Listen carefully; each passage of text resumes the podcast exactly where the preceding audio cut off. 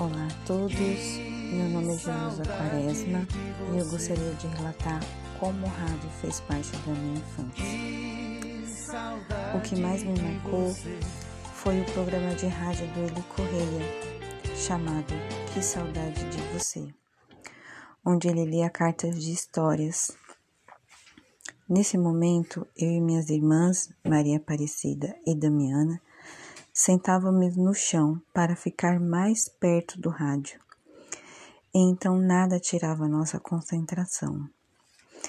Não sei ao certo quando esse hábito se perdeu, mas ficou na minha memória como uma boa lembrança.